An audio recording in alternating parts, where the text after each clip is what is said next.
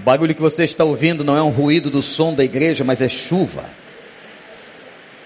O pregador disse que quando chove é muito bom, porque o pregador pode aumentar o tempo do sermão. Olha o que aconteceu. Diminuiu. Abre a sua Bíblia no livro de Atos, capítulo 4. Nesse domingo, Deus colocou a inspiração no meu coração para que nós tratássemos de um tema. Trabalhei esse tema hoje pela manhã, vou trabalhar agora à noite em textos diferentes, contextos diferentes. O tema é o seguinte: a visitação de Deus. Anota aí. A visitação de Deus. Eu disse o seguinte: nós temos o Espírito Santo no dia em que nós aceitamos a Cristo como Salvador. A Bíblia diz que nós nos tornamos templo do Espírito de Deus. Ele agora não habita em templos feitos por mãos humanas. Então nós temos o Espírito Santo, nós temos a presença do Senhor. A Bíblia nos ensina também, preste muita atenção nisso, que à medida em que eu renuncio a minha carne, os meus desejos carnais, e dou vazão a esse espírito que em mim habita, esse espírito vai tomando conta da minha vida. É isso que chama, na carta de Efésios, capítulo 5, do enchimento do Espírito Santo. E Paulo dizendo assim, versículo 17, capítulo 5: Enchei-vos do Espírito. Então, o Espírito que em nós habita, habita naquele que crê, habita naquele que se converteu. Se você se converteu, você é detentor dessa graça. Eu estarei convosco todos os dias. O Espírito Santo, o Espírito de Cristo habita a sua vida, e toda vez que eu vou renunciar a mim mesmo, a minha carne, aos meus desejos carnais, o Espírito Santo vai tomando conta. Tanto é que nós temos que nos esvaziarmos de nós mesmos e o Espírito vai tomando conta da nossa vida, como eu disse hoje, entrando, entrando pelos compartimentos da vida de uma pessoa. Mas a visitação de Deus, ela é algo do extraordinário. Mas Deus já não deu seu Espírito? Ele já nos batizou, nos abençoou, nos deu dons espirituais? O que é isso, pastor? A visitação de Deus é uma intervenção extraordinária e especial. Que nós não compreendemos, nós não temos controle sobre isso. Ninguém pode manipular esse tipo de coisa. E hoje pela manhã nós vimos um texto no Velho Testamento, Êxodo 19, em que houve uma manifestação uma visitação de Deus na vida do povo. A história de Êxodo 19 é que três meses depois de saírem do Egito, Moisés reuniu todo o povo na base do Sinai, clamou a Deus, Deus faz uma promessa, uma aliança com o povo, Deus manda que o povo se prepare, se santifique, e Deus então trouxe uma visitação com manifestações sobrenaturais na vida de Israel, ali aos pés do Sinai. Aí alguém pode dizer o seguinte: bom, pastor, muito bem, isso é uma manifestação pretérita que se deu no Sinai, no Velho Testamento, onde a presença do Espírito Santo ou o domínio do Espírito Santo não tinha ainda acontecido, eu quero dizer a você que isto não é verdade, que manifestações de Deus, milagres de Deus, intervenções de Deus, visitações de Deus não acontecem só no Velho Testamento, e por causa disso eu vou lhes trazer uma visitação de Deus que aconteceu no Novo Testamento. E aí, se você não crê nem no velho nem no novo, não posso fazer mais nada por você. Mas quem crê, leia comigo Atos 4. Atos capítulo 4. Versículo de número 23. Quando foram soltos, Pedro e João voltaram para os seus companheiros e contaram tudo o que os chefes dos sacerdotes e os líderes religiosos lhes tinham feito, ou melhor, lhes tinham dito. Ouvindo isso, levantaram juntos a voz a Deus, dizendo: Ó soberano, tu fizestes os céus e a terra, o mar e tudo que neles há. Tu falaste pelo Espírito Santo por boca do teu servo, nosso pai Davi. Porque se enfurecem as nações e os povos conspiram em vão os reis da terra se levantam, os governantes se reúnem contra o Senhor e contra o seu ungido. De fato, Herodes e Pôncio Pilatos reuniram-se com os gentios e com o povo de Israel nesta cidade para conspirar contra o teu santo servo Jesus, a quem ungiste. Fizeram que o teu poder e a tua vontade haviam decidido de antemão que acontecesse. Olha que interessante, verso 28. Agora, Senhor, considera as ameaças deles. Capacita os teus servos para anunciarem a tua palavra corajosamente. Estende a tua mão para curar e realizar sinais e maravilhas por meio do nome do teu santo servo, Jesus. Depois de orarem, tremeu o lugar em que estavam reunidos e todos ficaram cheios do Espírito Santo e anunciavam corajosamente a palavra de Deus. Deus seja louvado. O fato é que em Atos 2 o Espírito Santo já tinha vindo, já tinha se manifestado, já tinha estado com eles no cenáculo. Então, meus irmãos, o episódio de Êxodo 19 se repete agora no Novo Testamento. E eu quero dizer a você que entrou neste lugar e você que está me ouvindo na rádio ou na internet. Preste atenção numa coisa: o Deus de ontem, o mesmo Deus de hoje e o será eternamente. O Deus que se manifestou miraculosamente no passado, se manifesta no presente e se manifestará no futuro. Se você crê nisso, o Senhor fará isso na sua vida. Amém? Portanto, a manifestação de Deus, a intervenção de Deus, a presença de Deus, a visitação de Deus. Vamos ao contexto, para que o texto lido fique mais fácil. Pedro e João curaram um aleijado que ficava na porta do templo. Lembram deste episódio, quem lê a Bíblia? O povo ficou alvoroçado porque conhecia o homem há mais de 40 anos pedindo esmola na porta do templo.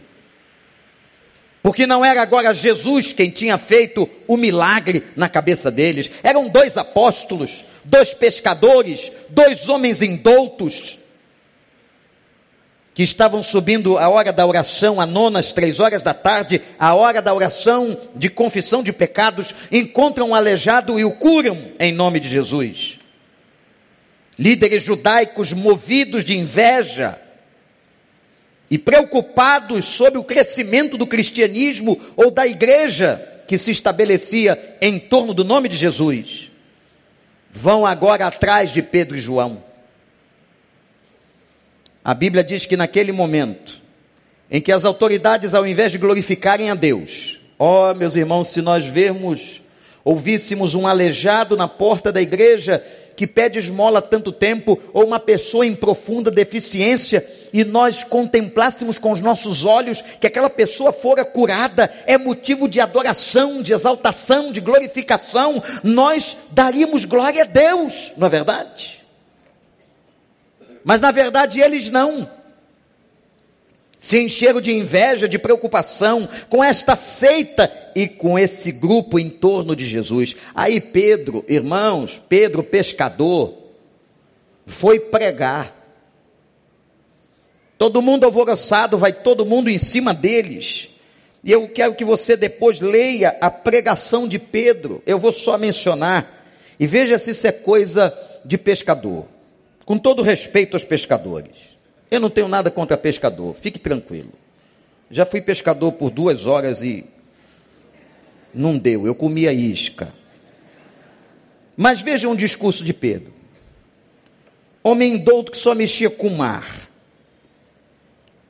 Ele pegou a palavra quando foi questionado por cada cura e disse assim: Então, está no versículo 8. Pedro, cheio do Espírito Santo, disse-lhes: Autoridades e líderes do povo, Visto que hoje somos chamados para prestar contas de um ato de bondade em favor de um aleijado, sendo interrogados acerca de como ele foi curado, saibam os senhores e todo o povo de Israel que por meio do nome de Jesus Cristo Nazareno, a quem os senhores crucificaram, mas a quem Deus ressuscitou dos mortos, este homem está aí curado diante dos senhores. Este Jesus é a pedra que vocês, construtores, rejeitaram e que se tornou a pedra angular. Não há salvação em nenhum outro, pois debaixo do céu não há nenhum outro nome dado aos homens pelo qual devamos ser salvos. Estou com vergonha. Estudei tantos anos no seminário. Fui fazer uma outra faculdade para melhorar o negócio. Mandei pastores nossos para fazer mestrado, também fiz mestrado em outra área, e pregar assim, um pescador, uma pessoa que não foi treinada, uma pessoa que não teve treinamento homilético, que não teve treinamento em oratória, ele impactou aquele povo, e diz a Escritura que cinco mil conversões aconteceram naquele dia, louvado seja o nome do Senhor. Vejam vocês, pastores, que nós não pregamos nada. Diante de uma pregação dessa, de uma manifestação dessa, nos traz vergonha, mas nos traz o espanto e admiração, porque o texto começa declarando: e Pedro, cheio do Espírito Santo, às vezes, meu irmão, minha irmã, podemos não ter a letra, podemos não ter a academia, podemos não ter o conhecimento dos homens, mas uma pessoa cheia do Espírito Santo faz diferença, fala diferente e ela pode levar centenas e milhares e milhões de pessoas aos pés de Jesus. Eu acho que o texto está arrumadinho. Que aquele se foi o grego koiné, o grego popular, que ele pregou no grego popular, arrumaram aqui, ele pode ter até, eu não estou querendo infamar Pedro, não, ele pode ter até falado palavras erradas, mas o poder, a autoridade, o conhecimento de Pedro, meus irmãos, é por isso que a Bíblia diz assim: abre a tua boca, porque eu colocarei na tua boca as palavras que deves falar, não se acovarde. Chegou uma pessoa essa semana agora, diante de você, no Uber, no táxi, na faculdade, no trabalho, na rua, na vizinhança, fale de Jesus e o Espírito Santo lhe dará todo o conhecimento necessário e saiba que é Ele, Espírito Santo, quem convence a pessoa do pecado, da justiça e do juízo. Igreja do recreio, irmãos que estão aqui, preguem o Evangelho. Preguem o Evangelho. Amém ou não? Amém. Preguem o Evangelho. E Pedro pregou o Evangelho. Não havia passado em seminário nenhum. Nunca fez homilética. Cinco mil convertidos. Os religiosos invejosos, agora vamos interrogar este homem. Que magia ele tem? Ao ponto de perguntarem para ele uma pergunta interessante: em nome de quem vocês fizeram isto? E ele respondeu aqui: em nome de Jesus Cristo Nazareno, a quem vocês crucificaram. Nome que é sobre todo nome. Irmãos, foram agora Pedro e João açoitados, depois de longo interrogatório, foram mais tarde libertados, mas foram ameaçados. Olha, nós vamos deixar vocês irem depois de apanharem muito, depois de irem para o calabouço da prisão, Pedro e João recebem ameaças para que não continuassem fazendo aquilo que estavam fazendo. Aí agora começa o que eu quero dizer à congregação sobre a visitação de Deus. Eles levaram um couro. Couro para os mais jovens que eu estou dizendo aqui é uma surra. Entraram na correia viva, na vara eu não sei como você apanhava em criança. Hoje não se pode mais bater porque a psicologia moderna não deixa. Você não pode mais corrigir. Leia a escritura que ela te ensina. Depois de levarem uma coça, também termo antigo, não é verdade? Papai dizia assim: vai levar uma coça pelo que fez. A coça não é porque o teu pai ia te coçar, não. E papai tinha maneiras de fazer aquilo. Ele usava instrumentos de disciplina, vamos chamar de uma maneira bonita. Papai tinha dois instrumentos: um chinelo grosso, grande, maior que o pé dele, e uma correia, um cinto, como a gente chama, em que ele dobrava e juntava a ponta do cinto com o final da fivela e começava a festa lá em casa. Coça é isso. Mas eu sei que há uns aqui que foram vítimas da vaga de marmelo, da palmatória e de outros instrumentos que eu não vou mencionar. Você pergunta assim, pastor, para onde esses homens, depois de terem apanhado, foram? eu fico pensando assim: eu vou à igreja, eu prego um sermão maravilhoso. Tudo é suposição, tá? É tudo uma suposição. Um sermão cheio do Espírito Santo. Cinco mil pessoas se converteram. Eu agora sou apanhado e apanho a noite inteira e vou para a prisão. Eu ia me revoltar contra esse Deus.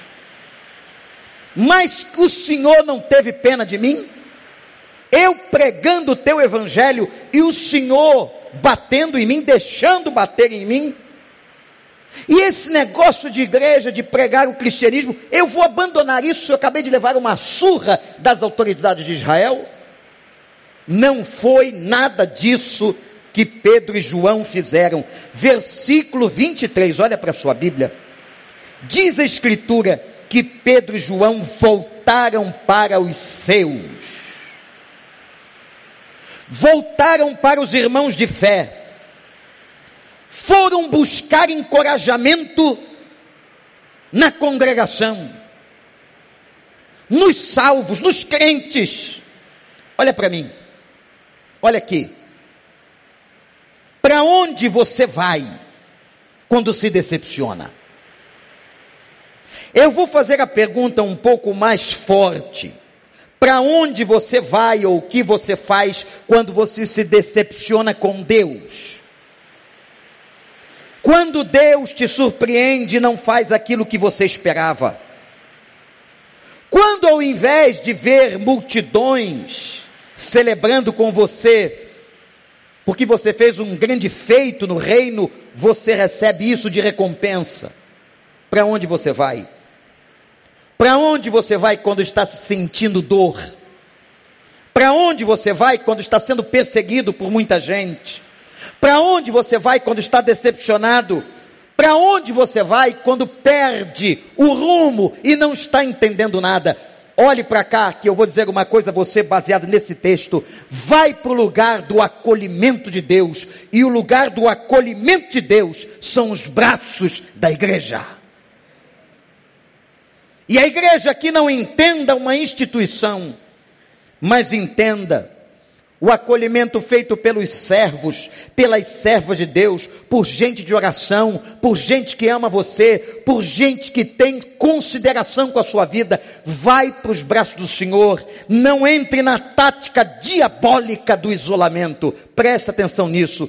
E eu vou repetir: não entre na tática diabólica do isolamento. O diabo quer que você se isole, mas que você possa correr quando você está sofrendo, quando você estiver com dor, quando você estiver em crise, quando você estiver com dúvidas, quando você estiver até decepcionado com Deus. Vai para os braços do povo do Senhor e Deus vai abençoar a sua vida. Que coisa maravilhosa um médico chegar aqui e dizer que foi acometido de um câncer e dizer a importância, não sei se você prestou atenção, a importância que a célula dele teve. Gente, quando nós estamos dizendo que um instrumento de Deus nesse tempo, neste século, para as, as, grandes igrejas no mundo, não é uma questão do Brasil, nem do Rio de Janeiro, nem do Recreio. A estratégia do Senhor é trabalhar com a igreja em pequenos grupos nas casas. Isso é uma arma poderosa de evangelização. No evangelização não está acontecendo só do púlpito do domingo. A evangelização está acontecendo em cada célula, segunda, terça, quarta, quinta, sexta, sábado, são centenas e milhares de pessoas. Falando de Cristo, testemunhando de Cristo, consolando uns aos outros, eu tenho certeza não perguntamos isto ao doutor Henrique aqui, mas eu tenho certeza que quando ele recebeu o diagnóstico de que tudo fora bem, que a cirurgia foi bem sucedida, ele teve ansiedade para voltar à sua célula e compartilhar a vitória com seus irmãos, dizendo: graças a Deus, vocês oraram por mim, nós agora vamos celebrar o nome do Senhor. Não é verdade, gente? Não se isole, não.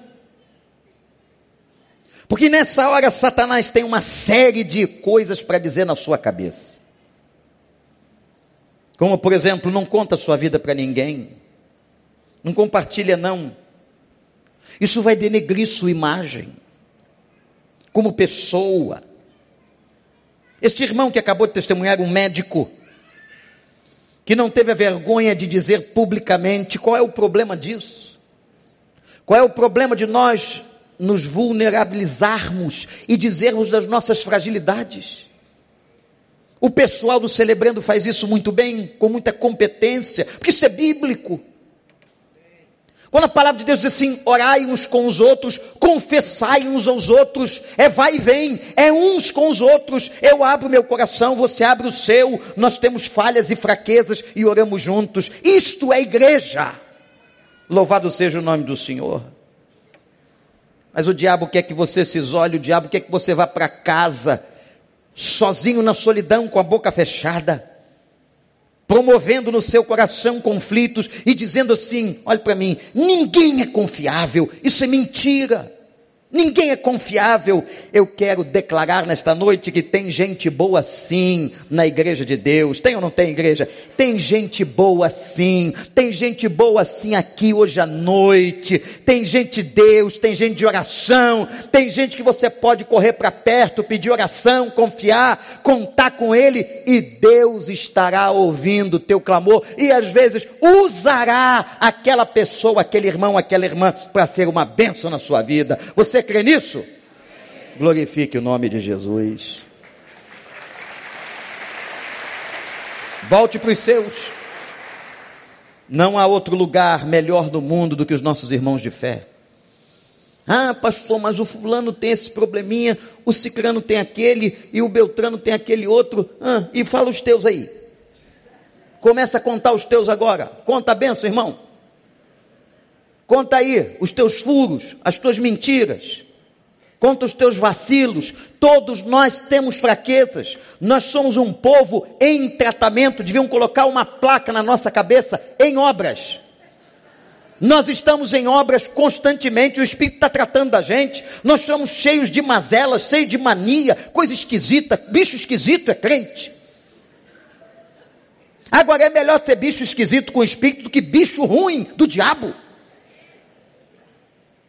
Eu quero ser um bicho esquisito em Cristo sendo tratado e não um bicho do capeta. Você não está sendo tratado pelo Espírito Santo?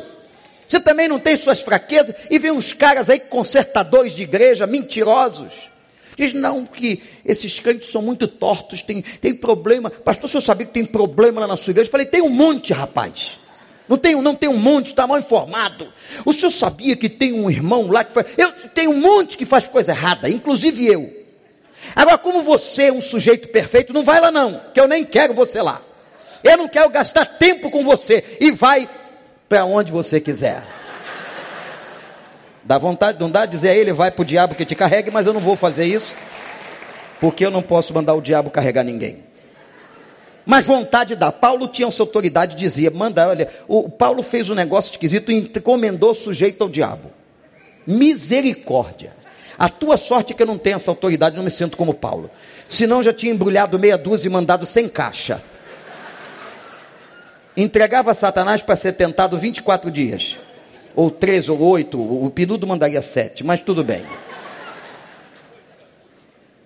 Eles voltaram para casa onde se reunido reunida estava a igreja. Mas tem uma segunda coisa: chegaram lá, o que eles fizeram? Versículo 23 diz o texto que eles compartilharam a dor, eles contaram o que fizeram com eles.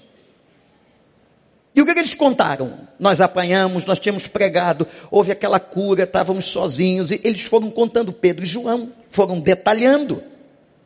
Abriram o coração aos irmãos no meio da dor. A Bíblia diz que nós temos que levar as cargas uns dos outros.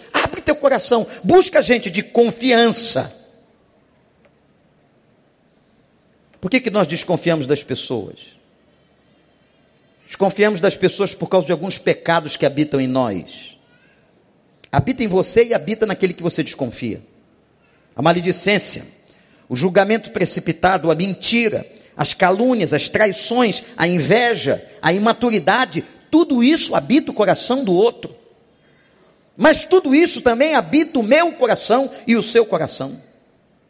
Sentimentos carnais, em que a gente, às vezes, ouvindo a voz do inferno, não compartilha por medo do outro ser joio. É verdade, o joio está misturado com o trigo, mas lembre-se de uma coisa: o Senhor da igreja continua na igreja, continua salvando gente e tem muita gente boa entre nós. Quando eles contaram tudo, que, que aconteceu? Olha para a Bíblia. Quando eles compartilharam, Pedro e João compartilharam o que tinha acontecido, apanhamos, fomos para a prisão por causa de uma cura. Porque a gente fez bem aquele aleijado 40 anos na porta do templo que ninguém dava jeito, Jesus deu jeito. Os irmãos ouviram e aí fizeram o que mais o inferno tem medo.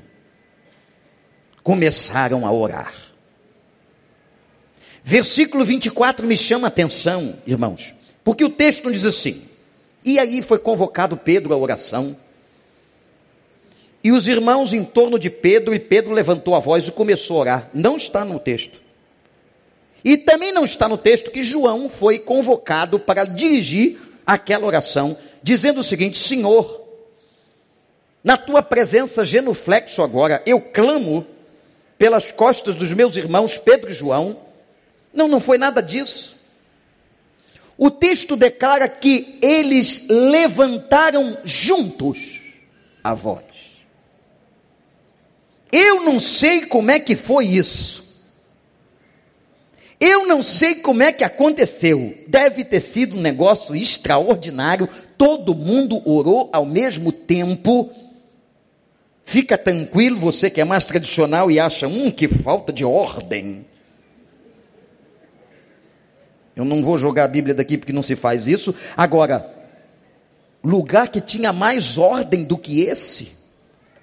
Havia ordem e muita ordem. O problema é que eles decidiram orar juntos.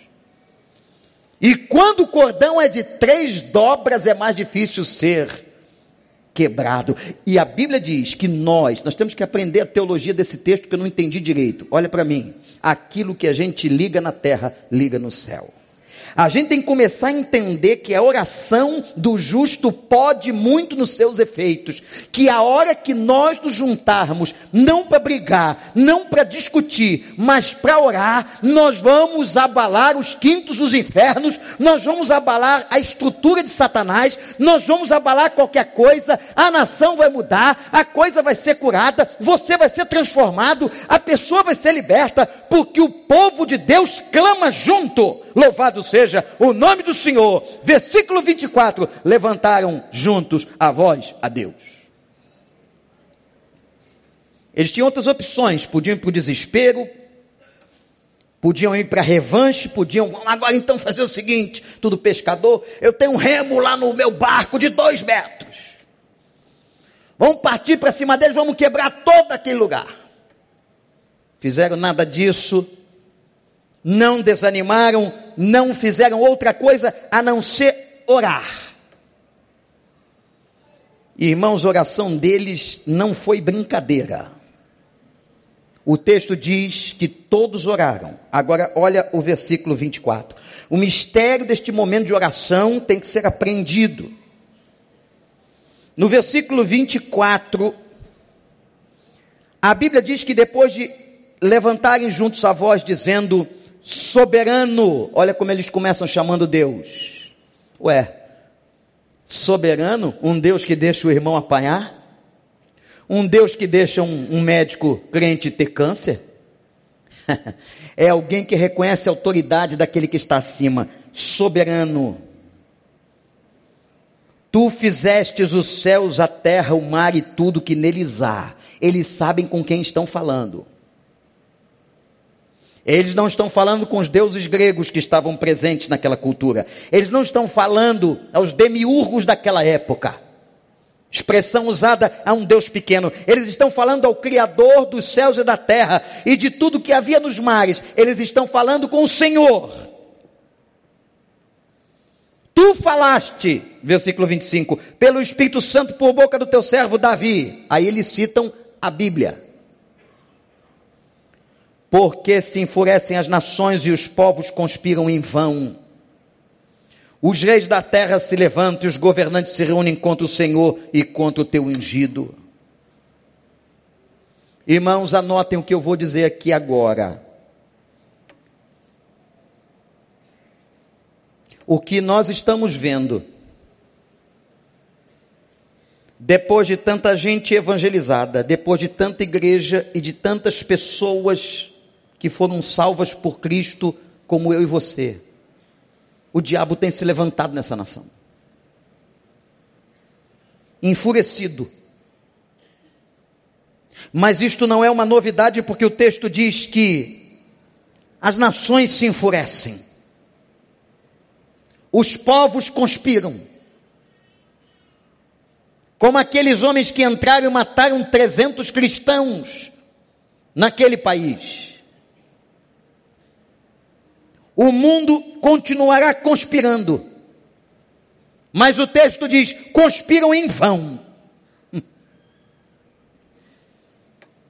Porque os céus, os reis da terra se levantam, os governantes, os políticos se reúnem contra o Senhor,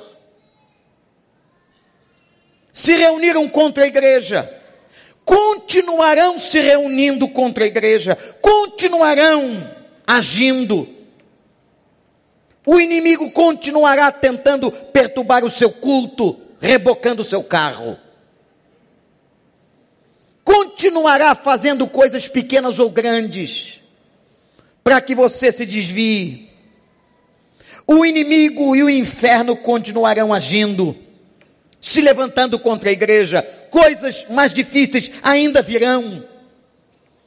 Talvez um dia nós não tenhamos mais as portas abertas, como aconteceu na China, na Rússia, em toda a União Soviética, como acontece hoje no Sudão como acontece em muitos lugares onde a igreja não pode se manifestar, você tem um país ainda em que as portas das igrejas estão abertas e nós podemos ir e vir, mas há muitos lugares em que as pessoas não podem nem cantar.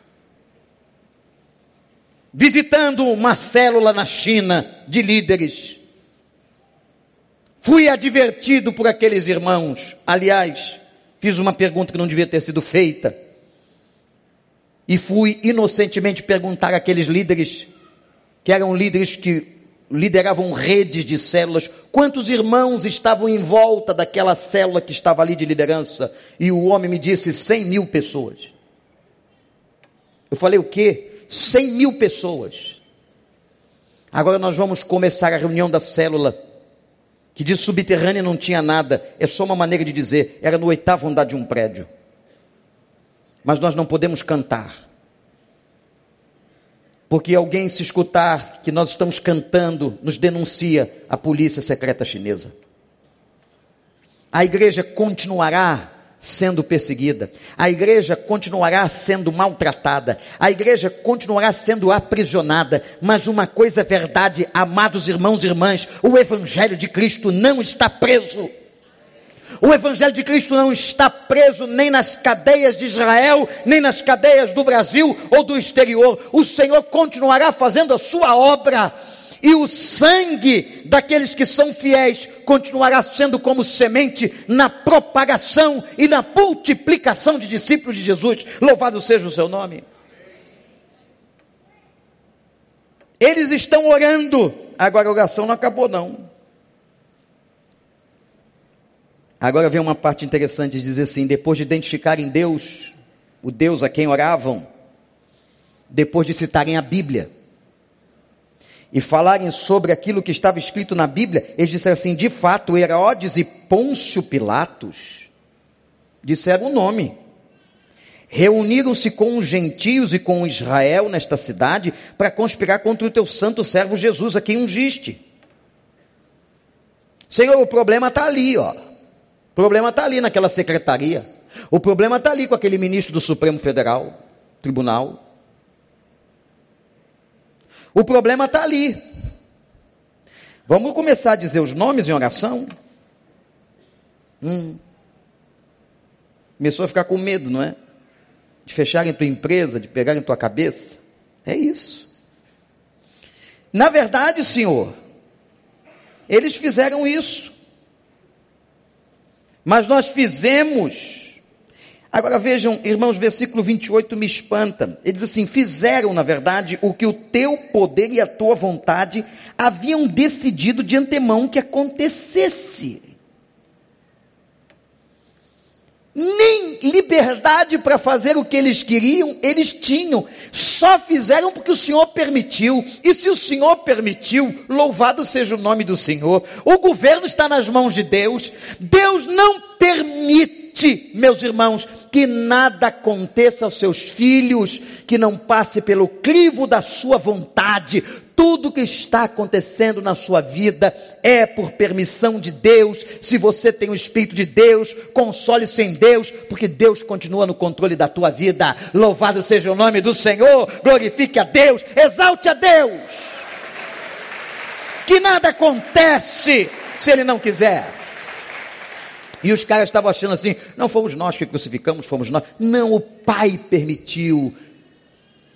Quando Jesus advertiu Pedro que cortou a orelha do outro, ele disse o seguinte: Você não acha que eu poderia chamar aqui uma legião de anjos e mandar isso tudo aqui para longe e dispersar a multidão? Não faça isso, porque meu reino não é pela espada. Advertiu o Senhor a Pedro. As coisas só vão acontecer à medida que Ele quiser. Fique tranquilo. Mas, pastor, até aquelas coisas difíceis, até aquelas coisas difíceis. Até uma tragédia na vida da gente, até uma tragédia na vida da gente. Até uma situação de um diagnóstico indesejado. Até a situação de uma, um momento que nós não gostaríamos de passar. Se você é crente, você tem que entender isso: que a sua vida foi entregue a Deus, está no altar de Deus, você agora é dele, você é povo escolhido. Você agora é nação eleita, você é edifício construído pelo poder do Espírito Santo. Deus tem o controle da sua vida, você é templo do Espírito Santo. O que acontecer a você só acontecerá debaixo da permissão do Espírito de Deus. Você crê nisso, meu irmão? E eles então disseram, agora no verso 29, agora Senhor considera as ameaças deles. Aí eles começam a entregar a turma. Hum, olha, considera as ameaças deles, capacita os teus servos para anunciar a tua palavra corajosamente. Você acha que os caras ficaram com medo? Que os caras iam obedecer o que disseram para eles. Cala a boca, não prega mais, fica quieto. Foi nada disso que está acontecendo aqui. Continua abençoando os teus servos, estende a tua mão para curar e realizar sinais e maravilhas por meio do nome do teu santo servo Jesus. Reafirmaram a perseguição, deram o nome de quem perseguia e pediram a Deus o seguinte: estende a tua mão e faz mais. Não se acovardaram, disseram assim: mais Senhor. Sabe o que eles estavam dizendo, igreja? Mais cura, mais maravilhas, mais sinais, mais prodígios, mais restauração, mais salvação de pessoas, mais coragem para os pregadores, mais arrependimento, mais poder, mais ousadia, mais testemunho, mais ética, mais amor, mais vida, mais transformação social. Mais, mais, mais, mais mais. Quem é que vai se intimidar por causa de Pôncio Pilatos ou de Herodes?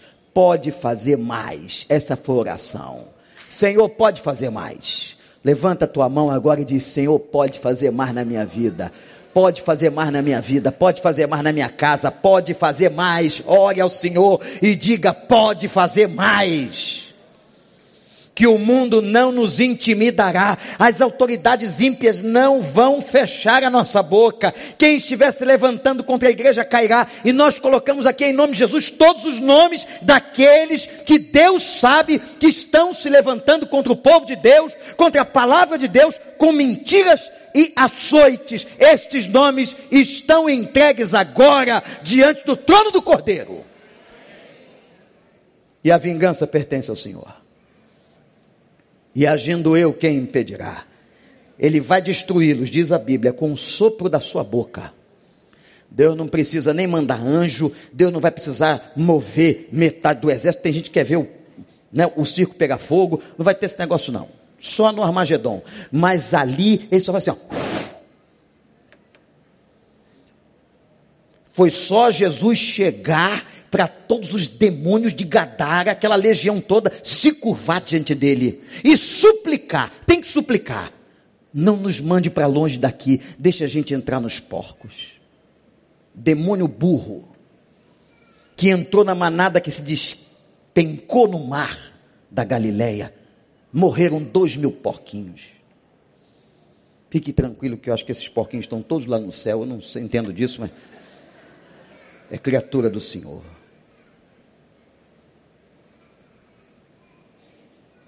Pode mandar mais, Senhor. Houve aqui, pergunto a vocês, houve aqui uma intervenção de Deus ou não?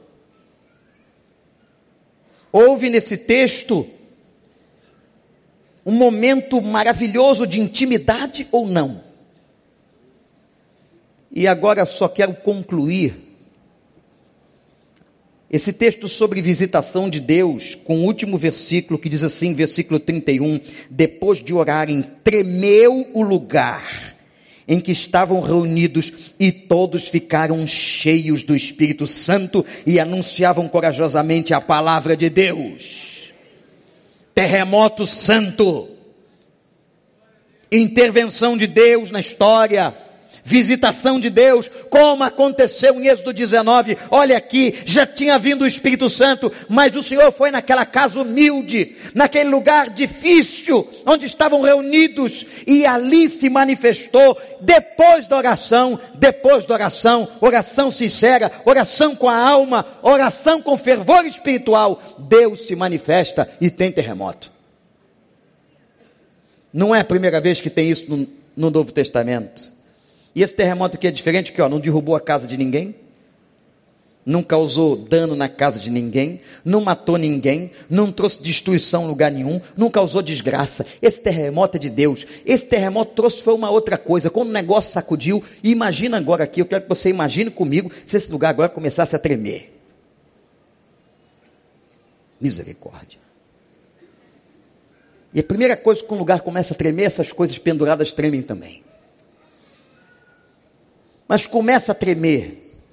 por uma presença, por uma intervenção, por uma visitação do Espírito Santo. E na hora que eles acabam de orar e o Espírito Santo age, a Bíblia diz que houve uma manifestação tal que aquilo provocou o enchimento, uma graça maior, uma dominação do Espírito Santo sobre a vida deles.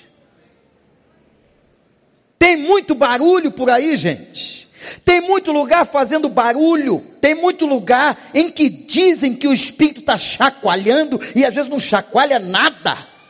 É coisa do homem, é coisa da emoção, é coisa da carne, porque presta atenção numa coisa: quando o Espírito Santo chacoalha, na verdade, há uma mudança na vida, no caráter da pessoa, ela é alterada pelo poder do Espírito Santo de Deus.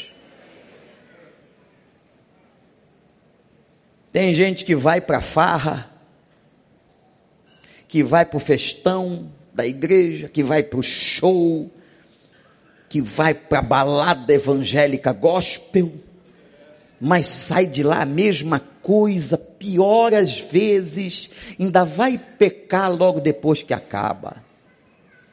Às vezes programa o pecado no meio do culto, no meio do culto passa um zap, dando uma cantada em alguém.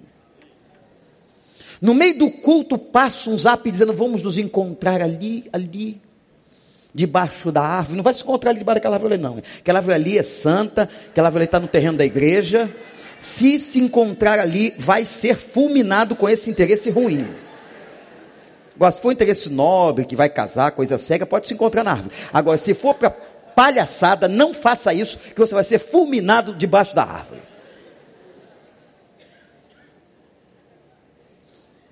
Tem muita bagunça, tem muito barulho e que não tem nada a ver com o Espírito Santo. Agora, quando o barulho é bom, quando o barulho é de Deus, quando todo mundo está orando isso aqui, quando isso aqui está acontecendo, vem a intervenção do Espírito Santo, começa a mudar a vida das pessoas. Você crê nisso? Começa a mudar a vida das pessoas. As pessoas vão sair daqui melhores do que entraram. A segunda-feira vai ser melhor do que a segunda-feira passada. Deus vai agir, Deus vai abençoar a casa, vai haver perdão, vai haver graça, vai haver misericórdia, vai ter transformação, porque o Espírito de Deus está agindo.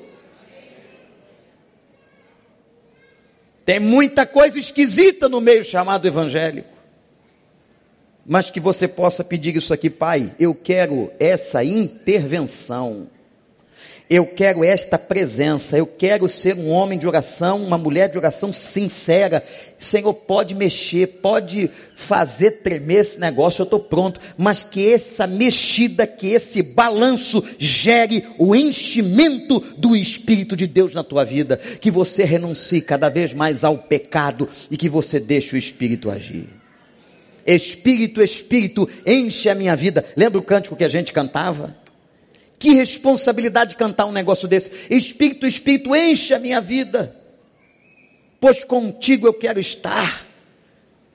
Espírito enche o meu ser. Que responsabilidade cantar um negócio desse. Porque amanhã nós temos que dar vazão para que esse Espírito manifeste aquilo que saiu dos nossos lábios. Porque a palavra diz que até do que sai da nossa boca nós vamos dar conta a Deus um voto em louvor, uma expressão, uma promessa feita em aliança com o Senhor, nós vamos dar conta a Deus. Mas que se você quiser, deixa Deus fazer esse terremoto santo na tua vida, vai haver esse chacoalhado santo e Deus vai agir. Agir. Eu já participei de todo tipo de culto. O Espírito Santo, ele é criativo e Deus respeita as culturas. Deus respeita aquilo que ele mesmo criou. Eu fui num culto uma vez na cidade de Nagoya, no Japão. Irmãos, que coisa fantástica. Ninguém se mexia. Japonês tem olho pequeno, não sabia se ele estava orando, se ele estava dormindo, se ele estava. Eu preguei uma mensagem, intitulei a mensagem Abre teu olho. Foi o título do sermão. Abre teu olho. Mas olha, o maior movimento que eles fizeram de oração, eu escutei um amém no fundo da igreja. Aqui devia ser o maior pentecostal japonês que o mundo já produziu. Todo mundo quietinho. Na hora de entrar e de sair aquela fila. Ontem estava conversando com um pastor, quando nós estivemos lá na Coreia, no, no David Yong-Shu, no Po Yong-Shu, e a gente via, entrava 25 mil pessoas e saía 25 mil pessoas, que ordem! Não tinha um barulho, não tinha uma confusão. Se fosse uma transmissão de culto entre brasileiros, aquilo seria uma bagunça, uma confusão tão esquisita, porque nós somos assim. Nós somos bagunceiros, nós somos, vamos deixar tudo jogado. Entrava 25 mil pessoas no templo e saía em cinco minutos, irmãos. Tal era a ordem dos coreanos. Aqueles caras da Ásia têm que nos ensinar isso. Chegou um time de beisebol do Japão no aeroporto e o treinador disse assim: agora, deve ter falado isso, porque eu imagino, não entendo nada de coreano. Agora vocês vão ficar aqui ordenadamente. E todos eles abaixaram assim. Eu falei, meu Deus, o que é isso? Eu não aguento ficar assim 10 minutos. Não é porque eu não tenho treinamento, não. É porque eu tenho ansiedade. Eu estou doido para levantar daqui. Eles ficaram horas assim, horas. E quando queria um garoto daquele do time de beisebol ir ao banheiro, ele fazia assim. O treinador orientava, ele se levantava, ia ao banheiro. Quando ele voltava, ele voltava para o lugar. O voo levou duas horas para sair. Isso é ordem, mas Deus ama tanto o japonês. Deus ama tanto o coreano, Deus ama tanto o chinês, ama tanto o chinês que fez mais do que todos os outros povos da terra. O que, que, você vai falar mais? Não, que esse povo não. Eles servem a Deus, eles amam a Deus da maneira deles. Mas eu vi naquele culto em Nagoya a presença do Espírito o sacudir do Espírito, o quebrantamento do Senhor, Deus agindo de maneira maravilhosa. Deus é um Deus que ele age de acordo com cada cultura, em cada lugar. Ele é Senhor e ele é soberano, e ele faz terremoto como ele quer. Ele foi fazer um terremoto com Elias e chocou muita gente, porque passou o fogo, passou o vento, passou não sei o que. E diz a Bíblia que Deus só foi falar com Elias quando estava uma brisa. Aí também me lembro quando fui lá entre os iraquianos com um grupo de missões mundiais. Que bagunça, irmãos, que bagunça. Um dos cultos mais bagunçados que eu assisti, é claro que aquilo era uma bagunça. Era aos meus olhos, mas aquilo era interessante. Para começar, quando entrava a, o povo na igreja, eles entravam com bandeiras. Eu nunca tinha visto aquilo cada um com uma bandeira. Eu falei, ué, eu estou num jogo, eu não sabia que ia ter jogo hoje. E todo mundo entrava com as suas bandeiras e bandeiras coloridas de todas as maneiras. E eu perguntei, o que, que, é isso? Nós estamos, como diz o Salmo, flamulando ao Senhor, com as nossas flâmulas, nós estamos louvando a Deus. E depois, pastor Miquel, o mais interessante, quando nós acabamos ali, porque a pregação, eles pregam várias vezes, são vários pregadores. Quando a pregação acabou, começou uma dança chamada dança da santidade, em que um dava o braço para o outro, e era pezinho direito para cá, pezinho esquerdo para lá, pezinho direito para cá. Eu falei, isso não é possível. Será que Deus habita num lugar desse? Deus estava habitando naquele lugar e foi um tremendo mover do Espírito Santo, pessoas se quebrantando, gente salva eles glorificando a Deus. Eu me lembro que perguntei a uma pessoa por que, que, você, por que, que eles estavam tão animados? Eles, não, nós não estamos animados, nós estamos louvando a Deus pelo privilégio de termos saído de Bagdá. Era o meio do bombardeio em Bagdá. Nós temos o privilégio de estivemos aqui. E o que nós mais queremos agora é permanecer aqui. Vimos tanta gente morrendo. Por isso eles dançavam, eles cantavam, eles levavam bandeiras, eles chutaram para lá e para cá, louvando o nome do Senhor o nosso Deus é maravilhoso e faz o terremoto como Ele quer. Seja na brisa, seja no Iraque, entre os árabes daquela terra, seja entre os japoneses, ou sobre os americanos, ou sobre russos ou brasileiros, o Senhor continua querendo fazer terremotos, isto é, enchendo o seu povo com a sua presença. Deus responde com poder, com coragem, com ânimo novo. Isto aconteceu nessa casa em que estavam reunidos. Não tinha pastores, toda a parafernália instrumentista que nós temos aqui, linda, músicos de alto nível, treinados nas melhores escolas, todas as luzes sendo adequadamente controladas, todo o som sendo amplificado. Não tinha nada disso. Só tinha a presença do Espírito Santo com eles. E eles clamando, orando, louvando, louvando, e o lugar tremeu. Quantos tinham ali dentro?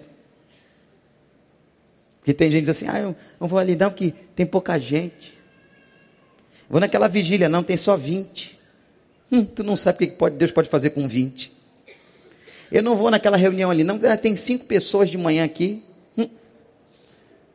Deus faz o que Ele quer com quantos Ele quer. E nessa casazinha pequenininha, todo mundo escondidinho, foi ali que o Espírito Santo se manifestou. Tremeu o lugar onde estavam, e o Espírito Santo encheu a vida deles. Visitação de Deus. Quer isso para você? O que estamos precisando nesse país é uma visitação de Deus. O que estamos precisando no meio do Evangelho hoje, no século 21, é visitação de Deus. Já temos o Espírito Santo, já sabemos o Evangelho, mas nós estamos precisando dessa visitação. Se você quer isso, clame a Deus. Hoje é o dia em que nós estamos dizendo, entregando esta mensagem à igreja. Deus quer visitar você, Deus quer visitar o seu povo. Agora precisamos nós querermos esta visitação, nos prepararmos a esta visitação, clamarmos por essa visitação. E eu tenho certeza que o Espírito Santo vai fazer o que fez em Atos capítulo 4. E você que se acha indouto, eu não fui no seminário, não posso pregar. Olha o que aconteceu com Pedro você vai soltar uma tremenda palavra que vai abençoar. Quem sabe 5, 7, 10, 15 mil pessoas convertidas. Por causa de uma palavra cheia do Espírito Santo de Deus. Enchei-vos do Espírito. Abaixa sua cabeça e ore comigo. Você que está aqui hoje, eu queria que você levantasse o seu clamor Vamos levantar as nossas vozes ao Senhor.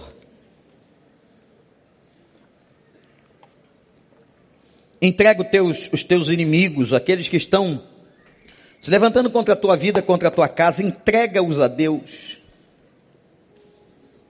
Senhor Herodes e Pôncio Pilatos, nós os entregamos a ti. Senhor, tu sabes, tu sabes, Senhor. Tu sabes o que eu tenho passado, o que eu tenho sofrido, tu sabes o que eu tenho apanhado. Mas agora, neste momento, faz tremer a minha vida. Enche-me com esse espírito. Talvez você entrou aqui e você tenha sido um crente mais ou menos, não é? Mais ou menos. Talvez você entrou aqui hoje coração distante, como diz o salmista, quase resvalando os teus pés. Mas com esta palavra da visitação de Deus, você talvez entendeu que Deus está falando contigo. Deus está falando contigo. E nessa hora agora é hora de você dar uma resposta. Uma resposta e você dizer ao Espírito Santo: Senhor, eu quero, eu quero que a tua presença se manifeste na minha vida. Eu quero a tua santificação. Eu quero que o Senhor me encha. Eu quero colocar para fora toda essa carnalidade, toda essa mágoa, todo esse rancor. Eu quero que o Senhor opere com poder e graça. Eu permito, eu autorizo o enchimento do teu espírito sobre minha vida. Eu quero, Senhor, que o terremoto de Atos 4 também aconteça comigo. Eu quero, Senhor. Se Deus falou ao teu coração, se você, quem sabe, está aqui pela primeira vez, uma pessoa que não entende nem muito de Bíblia, mas você entendeu que o Espírito falou contigo, pede isso a Ele. Você que talvez seja crente tantos anos, mas você tem reconhecido as tuas fraquezas e fragilidades, diga para ele: Pai, faz terremoto na minha vida, terremoto santo. Você quer? Eu quero muito orar por você. A igreja está de cabeça baixa. Tem gente nos ouvindo aí na internet, é contigo também que eu estou falando. Eu encontro tanta gente que acompanha nossos cultos pela internet. Você que está nos ouvindo no rádio, na Rádio 93. Agora, nesse momento, você quer permitir essa ação soberana e poderosa? Diz para Ele que quer. Levante a sua mão a Deus e diga: Senhor, é comigo, fala comigo, me enche, graças a Deus. Pode levantar. Ninguém tem nada com a tua vida, não. É só você e ele. Graças a Deus. Graças a Deus. Levanta bem alto a sua mão. Se foi contigo que essa mensagem alcançou o coração, a vida, graças a Deus, graças a Deus. Louvado seja Deus. Tenha coragem de dizer isso, Pai, é comigo, eu quero. Faz esse terremoto santo, visita a minha vida, dá uma visitação na minha casa, Senhor. Eu quero, você quer isso? Levanta a sua mão e diz para ele, não é para o pastor, não é para ele. Diz para ele: Eu quero, Senhor. Eu te autorizo, eu permito, eu uso o meu arbítrio agora para permitir.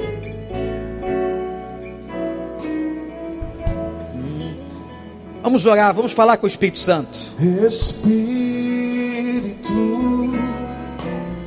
Enche a minha vida, Espírito.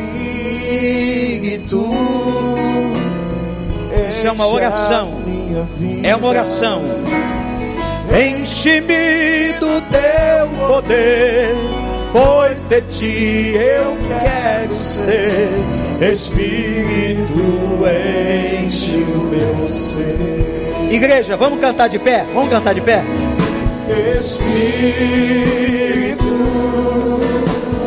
enche a minha vida, Espírito,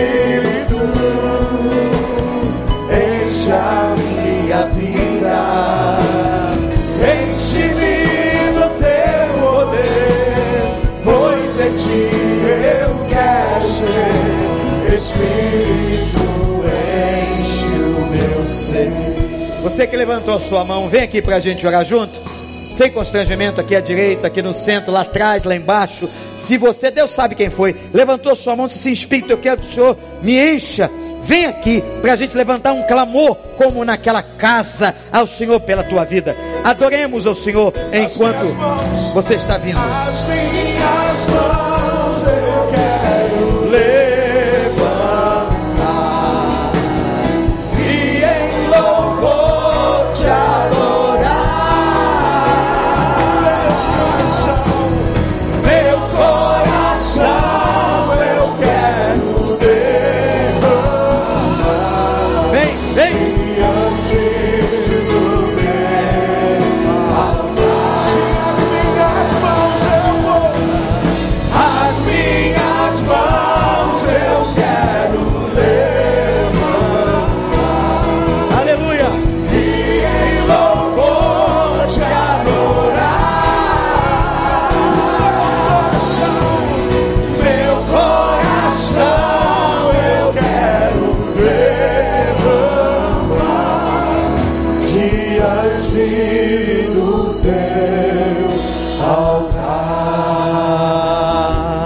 Deus está falando com você.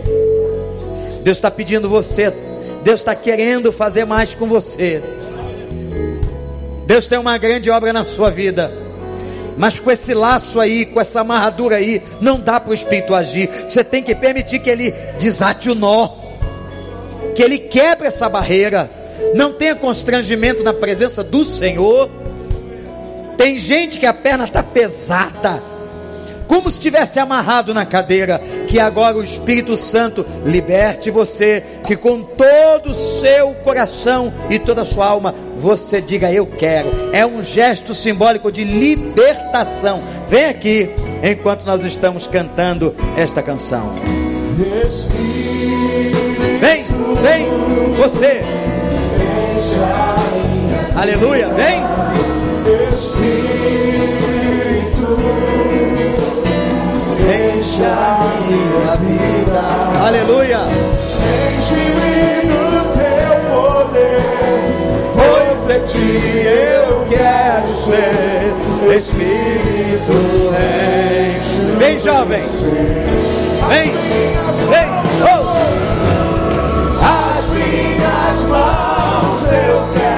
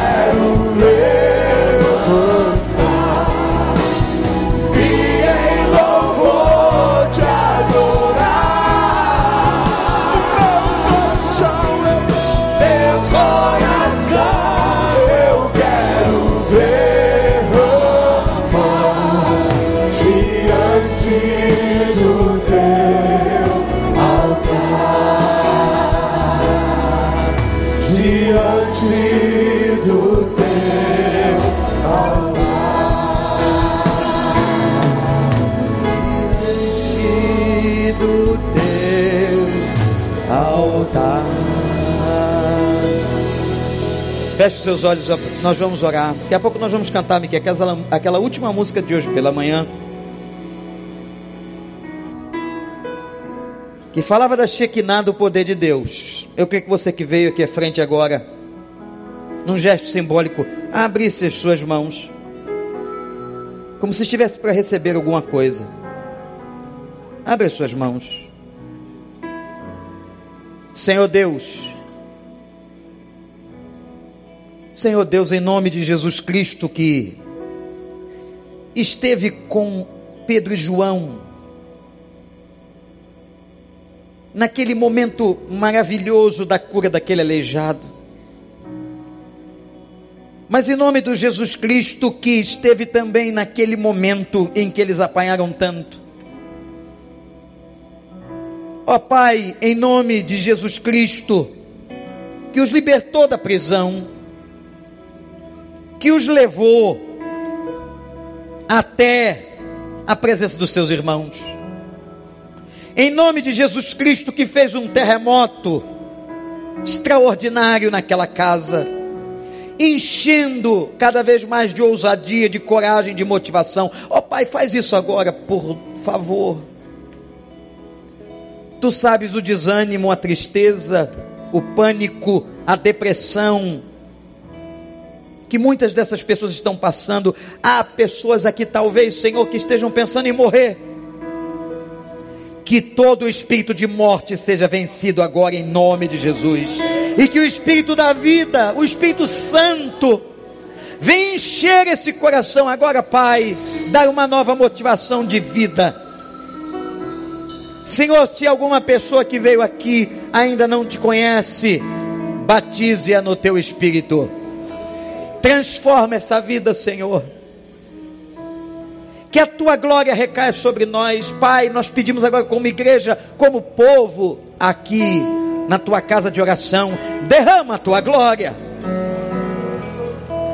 Ó oh Deus, que nós tenhamos corações como aqueles discípulos quebrantados em oração naquela casa, que nós tenhamos corações prontos a receber a manifestação, a visitação do teu Espírito.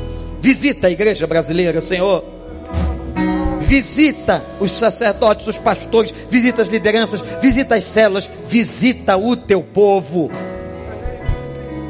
Para que façamos diferença nesse tempo e nessa geração. Visita os nossos jovens, Senhor. Ó oh, Pai, tem tanto menino, menina se perdendo nos banheiros da faculdade, Senhor. Liberta, Senhor tem tanto menino e menina se perdendo nas drogas na porta da escola. Liberta, Senhor. Derrama a tua glória. Faz um terremoto nessa casa. Restaura casamentos. Restaura vidas. Se alguém aqui que veio à frente estava afastado, que essa seja a noite do reencontro. Em nome de Jesus. Pai, opera o que o Senhor fez naquela casa, a visitação de Êxodo 19, a visitação de Atos 4, que se repita entre nós em nome de Jesus, na casa daquele que está na internet ou nosso ouvinte do rádio. Derrama a tua Shekinah. Em nome de Jesus, derrama a tua Shekinah. Derrama, Senhor.